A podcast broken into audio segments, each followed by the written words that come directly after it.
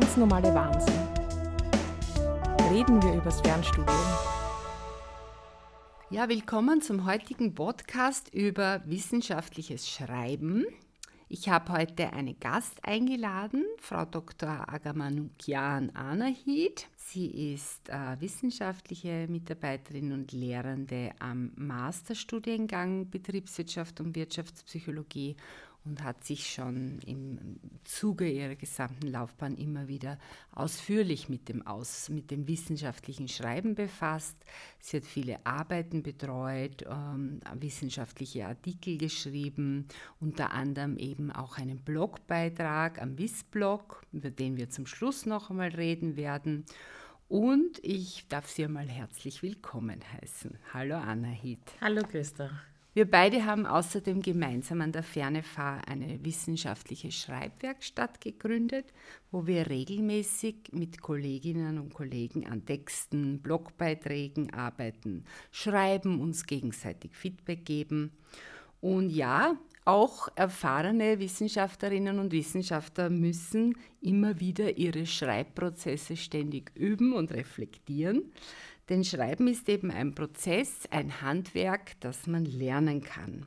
Aber kommen wir gleich zum Thema, wie es den Studierenden mit dem Schreiben geht. Und da würde ich gleich einmal an dich die Frage stellen, wo liegen denn aus deiner Sicht die größten Probleme beim Schreiben von Abschlussarbeiten? Also aus meiner Sicht ist eines der Grundprobleme, dass die meisten Studierenden einfach sehr hohe Ansprüche und Erwartungen an die Arbeit haben, also an eine Abschlussarbeit und auch an sich selber. Und äh, die erwarten sich, dass sie quasi auf den ersten Sitz gleich einen perfekten wissenschaftlichen Text abliefern, aber so funktioniert das halt nicht. Ja. Und in, der, in dem Zusammenhang ist es auch so, dass sie ähm, oft noch nicht so viel Erfahrung haben oder wenig Erfahrung haben mit dem Erstellen solcher wissenschaftlichen Texte.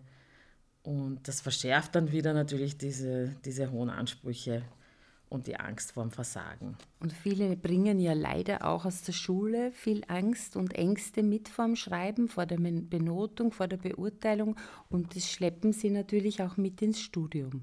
Genau, genau.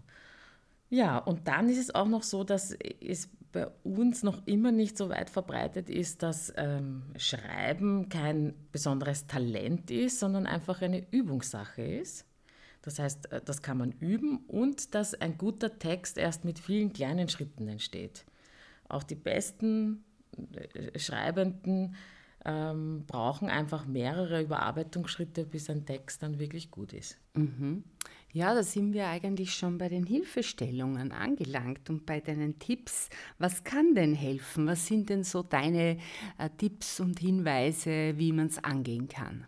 Also für das Schreiben selber gibt es ähm, super Werkzeuge. Und äh, die Judith Wolfsberger, die sich da auch viel beschäftigt hat mit dem Schreiben, die nennt das dann auch den Schreibmuskel trainieren. Mhm. Ja, ein bisschen zu diesen Übungen kommen wir dann noch. Ja? Und Werkzeugen, wie man das machen kann. Und beim wissenschaftlichen Schreiben kommen halt jetzt noch diese wissenschaftlichen Ansprüche an einen Text ähm, dazu.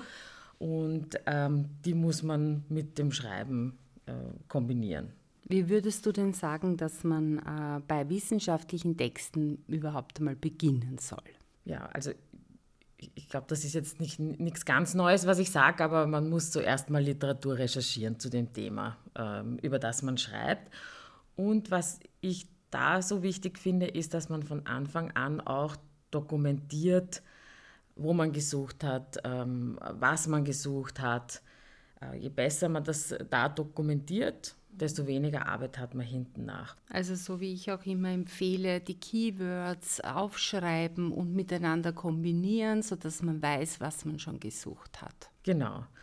Und ich mache dann noch etwas, was ein bisschen aus der Mode gekommen ist, aber das halte ich auch für sehr wichtig, ist, dass man da schon exzerpiert. Das heißt, dass man sich schon aus diesen Literaturquellen, die man gefunden hat, äh, in eigenen Worten zusammenfasst und schreibt, ähm, was da wichtig ist für die eigene Arbeit. Und diese eigenen Worte kann man dann auch schon verwenden später, um seinen eigenen Text zu erstellen. Das ist recht mühsam, aber es ist eine Mühe, die sich lohnt. Das heißt, du hast dann schon äh, kleine Exzerpte und wie geht es denn dann weiter? Ja, dann ist es so, dass man häufig einfach viel zu lange Literatur recherchiert und liest. Und ähm, da ist es am besten, wenn man sich selber so einen, einen Punkt setzt, wo man sagt, so, jetzt habe ich genug gelesen und beginnt mit dem Schreiben. Also oft zögert man das so hinaus, dieses, wann man dann endlich Du sagst Schreiben ja auch, beginnt. man liest und liest und es gibt so viele interessante Studien, aber man drückt sich ein bisschen vor dem Beginn des Schreibens. Genau, man drückt mhm. sich vor dem Beginn und zusätzlich ist, je mehr man liest, desto höher werden dann wieder die Ansprüche an die eigene Arbeit, weil man so viel im Kopf hat. Also man muss irgendwie diese Balance finden zwischen, ich weiß genug, um was zu schreiben, aber ich muss noch nicht alles wissen. Und ich habe mir noch dann überlegt, dass es ja so vielleicht so ein bisschen Richtwerte gibt. Ich denke mir, bei einer Masterarbeit sage ich gerne, dass ich so fünf bis sieben zentrale Werke also wo meine Hauptargumentation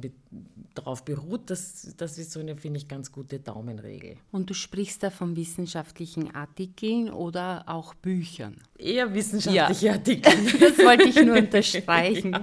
Es müssen keine sieben Bücher sein. Aber fünf bis sieben Quellen im Literaturverzeichnis in der gesamten Arbeit, das wäre viel zu wenig. Ja, natürlich, das wäre viel zu wenig.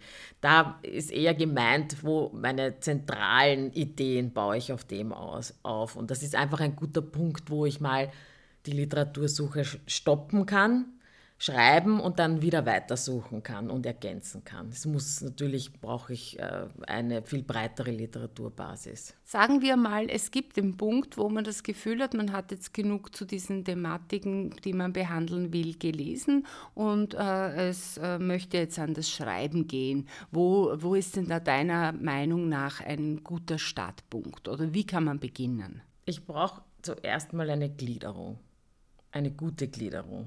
Und die kann ich ja schon machen, weil ich ja schon einiges gelesen habe. Da weiß ich ja schon, was, welche Aspekte wichtig sind für meine Fragestellung. Und diese Gliederung, die kann ich eben dazu nutzen, um mein Schreiben zu planen und zu portionieren, damit ich nicht so ein riesengroßes Projekt habe, äh, vor dem ich stehe, sondern das sind jedes Unterkapitel ist so ein, ein, ein kleines äh, Stück, äh, mit dem ich mich beschäftigen kann, an das ich mich mit dem ich beginnen kann. Und, ähm, und dann nehme ich mir eben vor, nehme ich mir so ein Unterkapitel vor und ähm, sammle noch Ideen, wie, was in diesem Unterkapitel stehen soll, was da drin vorkommen soll. Und da gibt es diese Methode des Clusterns. Das funktioniert so ähnlich wie eine Mindmap, nur hat es vielleicht ein bisschen weniger hierarchische Ebenen, wo ich wirklich so assoziativ einfach zu diesem Unterkapitel mir notiere, was äh, mir dazu einfällt. Da kann ich auch so mein eigenes Wissen nochmal aktivieren. Bevor ich das mache, kann ich auch nochmal die wichtigsten Artikel zu diesem äh, Unterkapitel mir anschauen aber dann kann ich mal die Literatur auf die Seite geben und konzentriere mich ganz auf das, was ich im Kopf habe. Das heißt, ich habe im besten Fall ein Blatt Papier vor mir und äh, das Clustern ist, dass ich dort Stichworte hinaufschreibe oder vielleicht Hauptaussagen, die mir genau. dazu einfallen und die dann auch irgendwie miteinander in Beziehung setze oder vielleicht erstens, zweitens, drittens dazu schreibe, so in der Richtung. Genau. Ja, und dann habe ich so meine wichtigsten Stichworte für dieses Unterkapitel und dann kann ich mich wirklich anschreiben Schreiben machen. Und da empfehlen wir, und wir sind ja da auch, finde ich, sehr erfolgreich schon gewesen in unserer Schreibwerkstatt, die Methode des Freewritings. Und äh, das heißt einfach, dass ich in einer bestimmten Zeit, wir machen das immer in zehn Minuten, ähm, am besten mit Papier und Bleistift, zu diesem Unterkapitel mit Hilfe des Clusters ähm, einen Rottext schreibe. Ohne Pause, ohne ohne den Stift abzusetzen. Wenn mir nichts einfällt, dann schreibe ich einfach, mir fällt nichts ein, mir fällt nichts ein. Und wichtig ist, ich darf nichts durchstreichen, ich darf nichts korrigieren, sondern ich schreibe das einfach zehn Minuten lang äh, das Blatt Papier voll. Und nichts ausbessern und nicht sofort korrigieren, sondern einfach schreiben, wie es aus dem Kopf herauskommt. Und was, was äh, da auch wichtig ist, ist, da muss ich mir auch noch gar keine Gedanken über das Zitieren machen. Da schreibe ich jetzt mal nur, was ich im Kopf habe. Okay, ab wann kommen dann die Quellen zum Text dazu? Also am besten ist es, wenn ich dann diesen handgeschriebenen Text in eine Reinschrift bringe. Das heißt, ich, ich tippe das ab in einem Textverarbeitungsprogramm, darf noch immer nichts korrigieren und kann aber da schon die Quellen dazu notieren.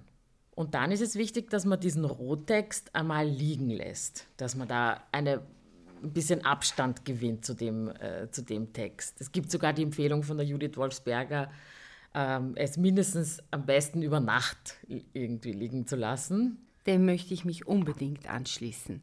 Auf keinen Fall sofort überarbeiten, sondern wirklich erst am nächsten Tag. Lieber noch ein zweites Unterkapitel machen. Genau, weil man eben selber so kritisch ist und die Gefahr besteht, dass man dann wieder so viel ausbessert.